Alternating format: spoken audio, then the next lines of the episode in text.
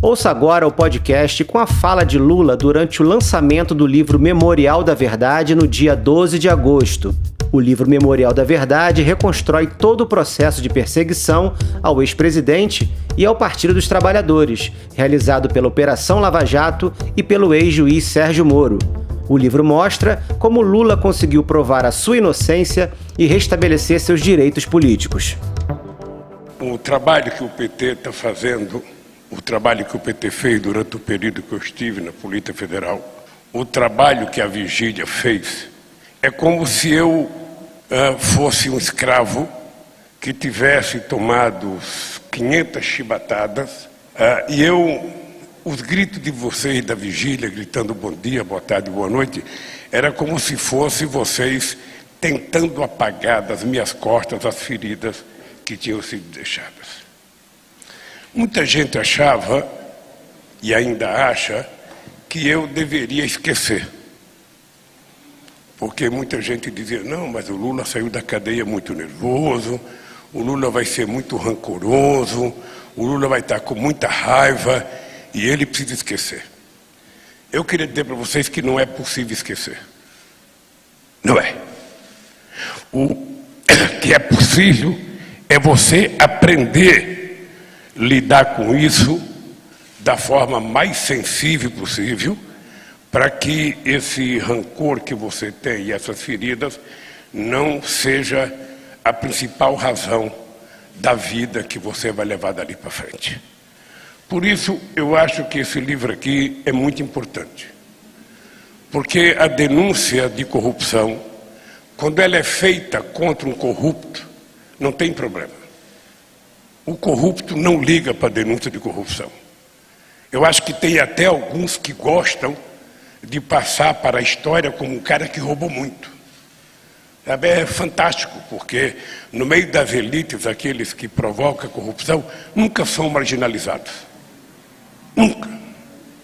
O Maluf foi uma das pessoas mais denunciadas de corrupção no estado de São Paulo e o Maluf nunca perdeu um amigo. Nunca deixou de ser convidado para uma festa. E nunca teve medo de disputar campanha. E sempre foi bem votado no estado de São Paulo. Eu nasci na política vendo denúncia de corrupção, porque a corrupção sempre foi um instrumento muito utilizado aqui no Brasil desde que aqui aportou a coroa portuguesa para começar a fazer política de dominação do Brasil. Agora, eu nunca pensei que fosse ter comigo. Nunca, nunca imaginei. Valesca pode ter certeza que eu nunca imaginei que um dia eu fosse ser acusado de corrupção. Eu já tinha sido acusado de tudo.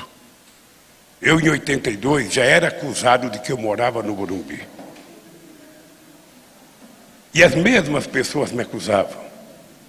Eu sabe, era acusado de tudo que coisa que vocês poderiam. Eu nunca tinha viajado de avião e era acusado de viajar de primeira classe. Eu nunca tinha subido no avião.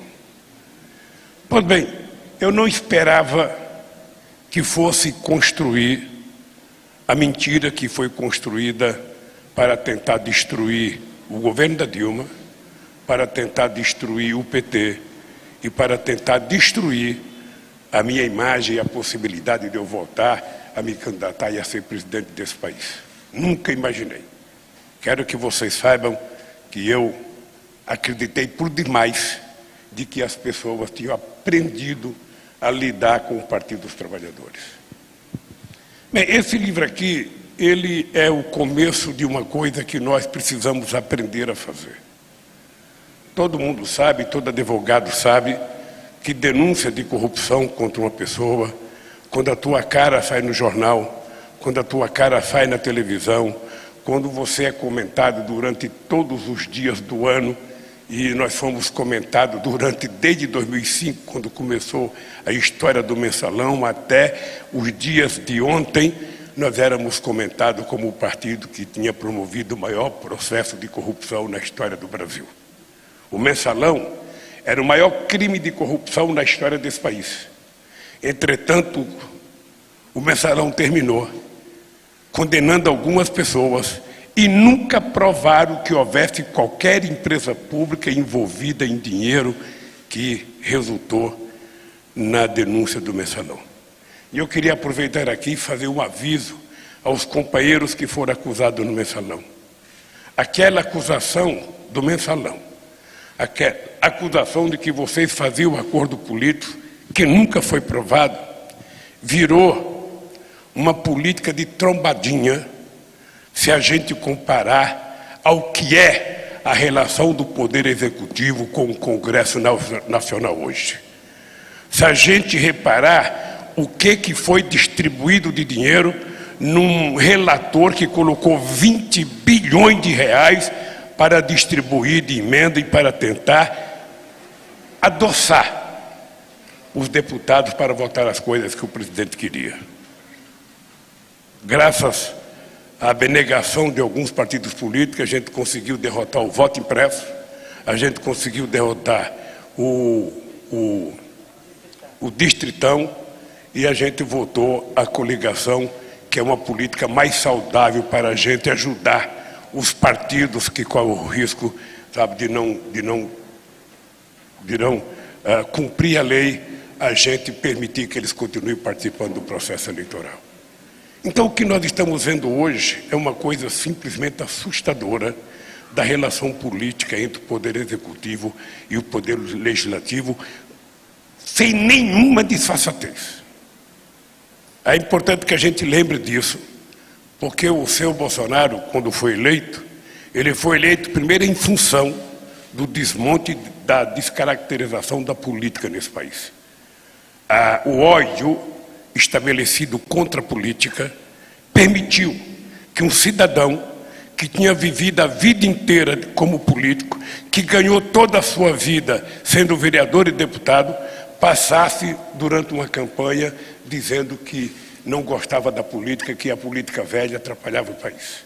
Esse cidadão não cuidou da pandemia, esse cidadão não cuidou da fome, esse cidadão não cuidou do emprego, esse cidadão não cuidou do salário e esse cidadão adotou a velha política da pior espécie que um presidente pode se relacionar com o Congresso Nacional.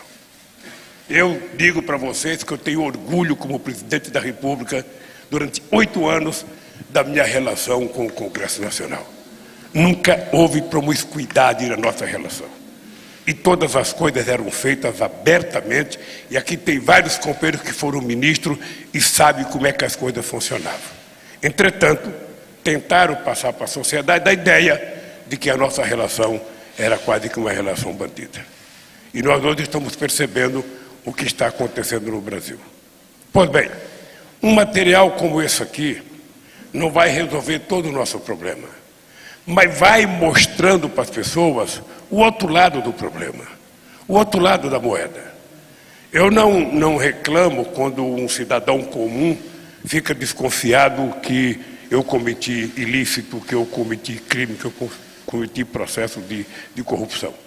Eu não fico ah, ah, deprimido com isso. Porque essa pessoa passou muitos anos, muitos anos ouvindo todo santo dia, nos jornais da manhã, nos jornais da hora do almoço, nos jornais da tarde, nos jornais da noite, isso televisado, nos programas de rádio de manhã, de tarde e de noite, todo santo dia, na, na, na, na, televisão, de manhã, de tarde e de noite, nas principais revistas dos jornais, além da capa, dezenas e dezenas de páginas, primeira página de todos os jornais, editoriais e mais editoriais dos jornais, ou seja, isso durante muitos e muitos anos. Não foi um dia. E é isso, companheiro Emílio, companheiro Sorrentino, companheira Gleice, companheiro do PCO que está aí, companheiro do PSOL que está aí, companheiro do PSB, que a gente tem que levar em conta. A tentativa de destruir o PT, a tentativa de, de, de, de destruir a esquerda brasileira não deu certo.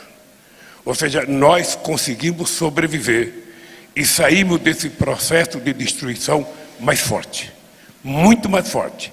E é por isso que um material como esse aqui pode efetivamente ser o começo da gente mudar o jeito de nos defender nesse país. Porque quando as pessoas são acusadas de corrupção, muitas delas sucumbem, mesmo que seja inocente, desaparece da vida política. porque os acusadores não têm preocupação com a sua família, os acusadores não têm preocupação com a sua imagem, os acusadores não têm, inclusive, preocupação com o seu meio ambiente. E eles sabem disso. E por isso a tentativa de destruir um partido como o nosso e um conjunto de partidos que contribuíram comigo no governo é exatamente porque nós fizemos a mais importante política de inclusão social nesse país e eles não querem que vote. Eles não querem.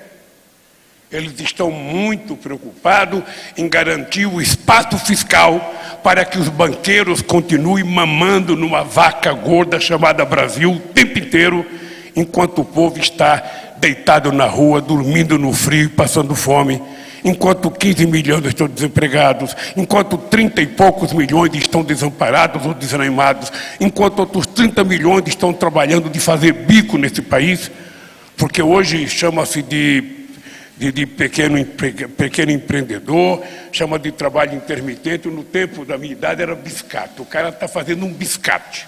Ele está trabalhando não, ele está fazendo um biscate, ele está fazendo um bico. É aquele cara que trabalha pelo dia que ele produz, sem ganhar efetivamente nenhum milímetro ou centímetro de segurança social nesse país. Então, nós, com esse livro aqui, temos que ter a obrigação de não ter medo de discutir a questão da corrupção. A corrupção, ela está aqui, não sei no seu estado, que também deve permear a vida política daquele estado, aqui em São Paulo, eu me iniciei na política vendo o debate de corrupção entre Gênio Quadros e Ademar de Barros. Todo mundo se lembra o que era a campanha em 1955, 1956, até 1960, quando a gente teve eleições nesse país. A corrupção sempre foi o tema principal dos mau caráter desse país. E o esse material aqui ajuda a reforçar a todos aqueles que querem brigar para defender o Estado de Direito, porque nós precisamos aprender uma lição, companheiros. Quando algum de nós for acusado de alguma coisa, sabe, quando algum de nós, enquanto não tiver prova concreta, a gente tem que ter, defender esse companheiro como inocente. Nem sempre isso acontece no nosso meio. A denúncia de corrupção assusta. E vocês não têm noção do que é 20 minutos todo dia no Jornal Nacional, de segunda ao Fantástico no domingo, dizendo que você é corrupto. Você não tem noção o que isso significa nas tuas costas, o que significa para a tua família, para a tua moral. E nós só estamos aqui hoje lançando esse livro porque nós vencemos essa parada. Porque nós tivemos coragem de vencer essa parada porque nós fomos desaforados. Muita gente achava ruim quando eu falava de dentro da cadeia que eu não trocava a minha liberdade, não trocava a minha dignidade pela minha liberdade, que não queria prisão domiciliar e que eu não ia colocar tornozeleira. Muita gente achava que era bravata, e não era bravata. Era o orgulho que eu tinha de provar que a, a, a, a força-tarefa de Curitiba tinha se transformado numa quadrilha, que o Moro era o chefe dessa quadrilha e que essa gente tinha um único objetivo político: nos destruir. E principalmente destruir o Lula, não pelo que o Lula era individualmente ou pessoalmente, pelo que o Lula despertava na relação e na esperança que nós conseguimos construir junto ao povo brasileiro. Daí porque o meu orgulho da vigília. As pessoas que participaram daquela vigília talvez não tenham noção do que foi o significado daquela vigília. E vou dizer uma frase aqui que eu sempre disse quando eu era presidente: nunca houve na história do Brasil, nunca houve na história de nenhum país do mundo um preso que juntasse a quantidade de gente que ficou 580 dias morando na frente da cadeia, enfrentando adversidade como vocês enfrentaram. Não tem precedente na história. Não tem precedente na história. Então eu quero que vocês saibam sabe, que a história vai continuar falando do significado dessa vigília o tempo inteiro. Além da solidariedade das dezenas de advogados aqui no Brasil, na verdade, das centenas de advogados aqui no Brasil, de artistas, de advogados no exterior, de artistas no exterior, de sindicatos aqui, sindicatos no exterior, eu acho que foi uma campanha de solidariedade, sabe, que o Brasil nunca teve similar. Então eu quero agradecer. Obviamente que eu vou agradecer uma figura que não está mais entre nós, que talvez foi um dos caras que mais sofreu com a minha prisão, que foi o companheiro Sigmaringa Seixas, que morreu. E eu fico com remorso porque o Sigmaringa, a última vez que ele me visitou, ele já estava doente, ele já estava muito triste. E eu lembro, não sei se o Batoque estava, que estava, que eu dei uma dura no Sigmaringa e disse para o Sigmaringa: se é para você vir aqui para chorar, não me venha mais. Fique na sua casa. Eu não quero ninguém aqui para vir aqui baixar a minha moral, não. Mas na verdade ele já estava doente, fez a cirurgia e no prazo de recuperação ele morreu. E esse é um companheiro que eu devo muito a toda a relação que nós tivemos com ele. O nosso companheiro Gross, que eu conheci pouco, mas era uma figura esplendorosa que se colocou à minha inteira disposição, que morreu de um câncer depois de lutar muito tempo contra o câncer. Então, companheiros e companheiras, eh, vocês sabem que nós vamos levar anos para reconstruir a imagem do PT. Porque o travesseiro foi jogado fora com todas as penas, sabe, de, de, de, de pavão que ele tinha, com todas as penas de ganso. E a gente está recolhendo essas penas. O PT está se preparando para que nas próximas campanhas, nos próximos anos, ninguém tenha coragem de achar que vai falar de corrupção e vai inibir o PT. E nenhum partido de esquerda tem que temer isso.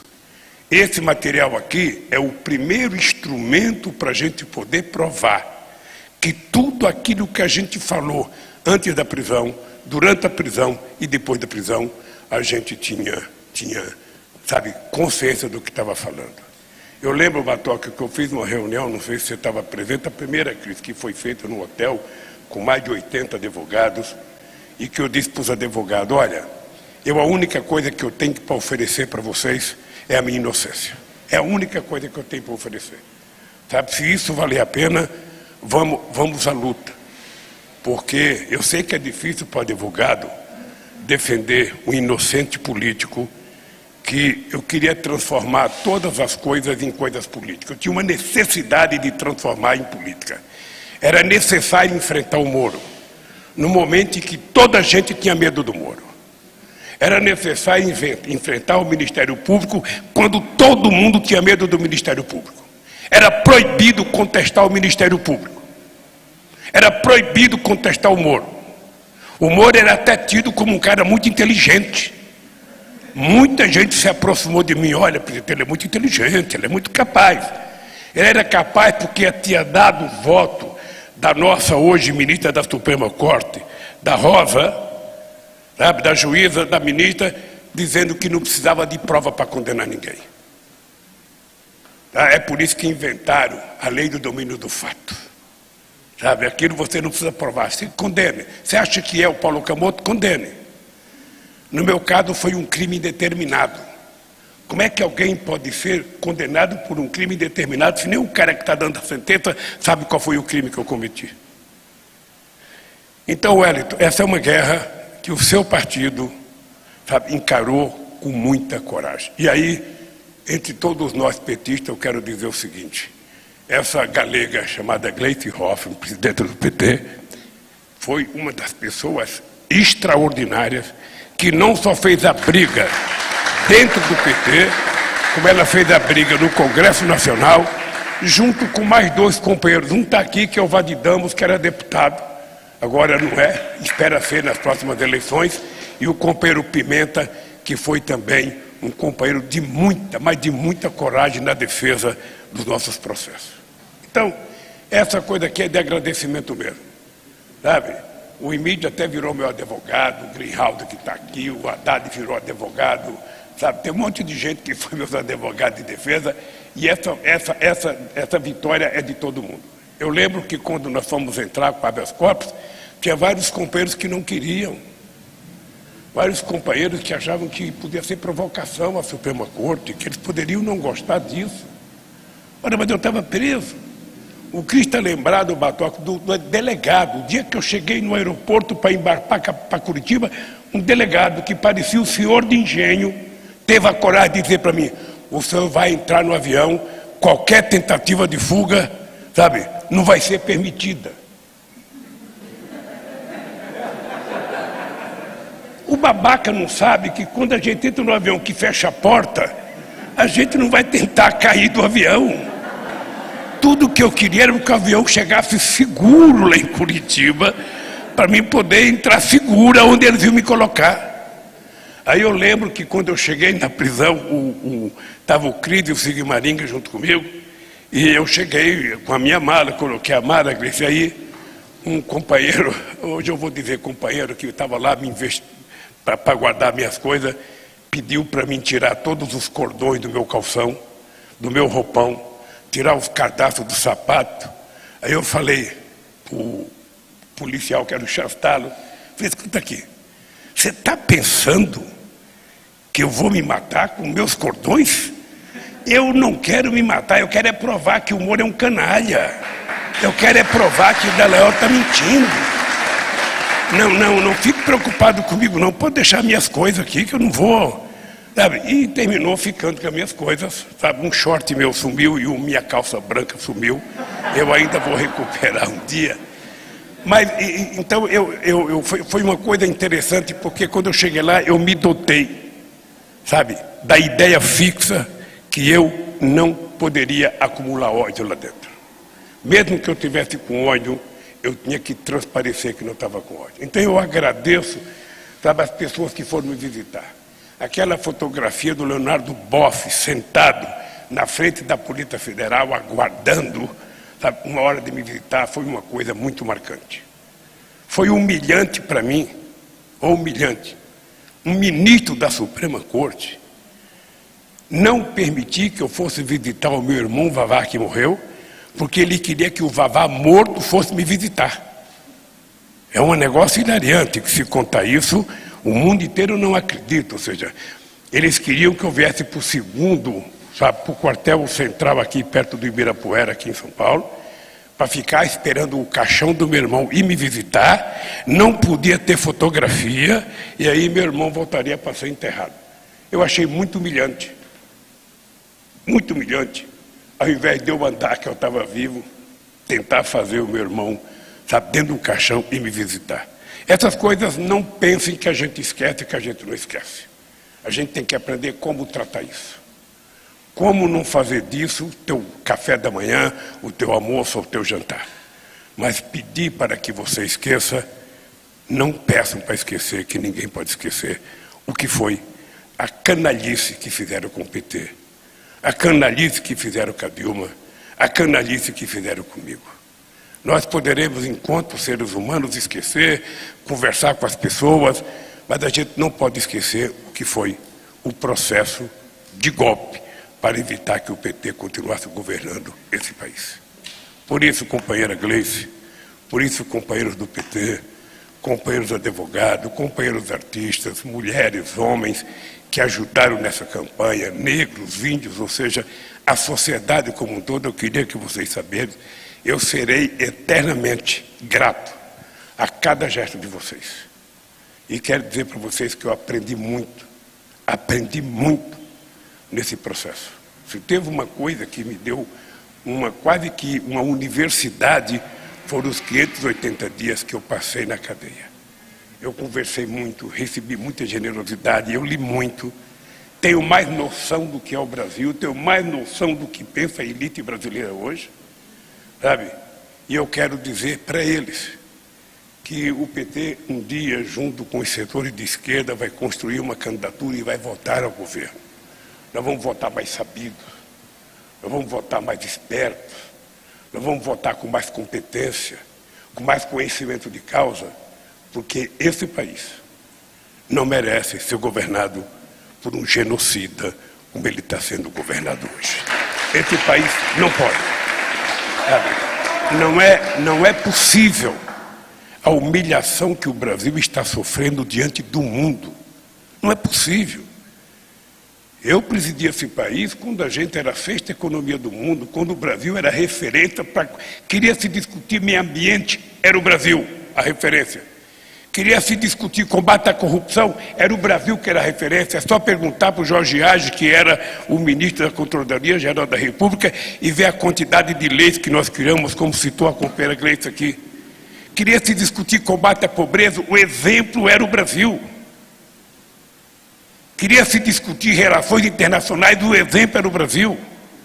Queria se discutir paz entre Chaves e Uribe, entre, entre Venezuela e Colômbia, o exemplo era o Brasil.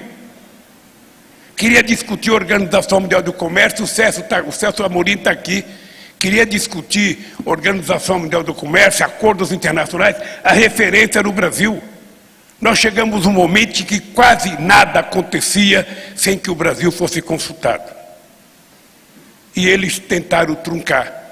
E é lamentável que a gente hoje tenha prova e a gente veja o presidente dos Estados Unidos mandando a CIA para cá, mandando o seu departamento de Estado de inteligência vir aqui conversar com o Bolsonaro e o presidente conversa com pessoas de terceiro escalão de outro país.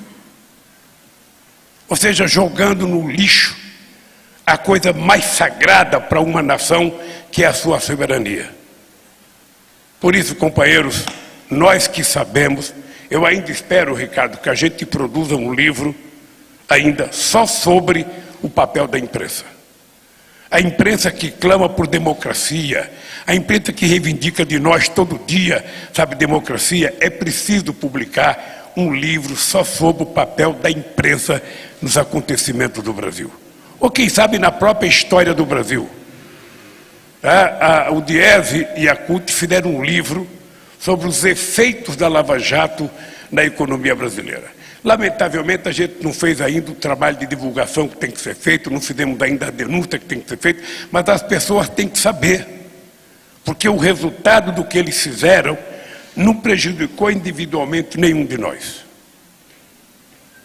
O que eles fizeram nesse país prejudicou a nação brasileira prejudicou o povo brasileiro, prejudicou muitas empresas brasileiras que estavam sendo competitivas a nível internacional.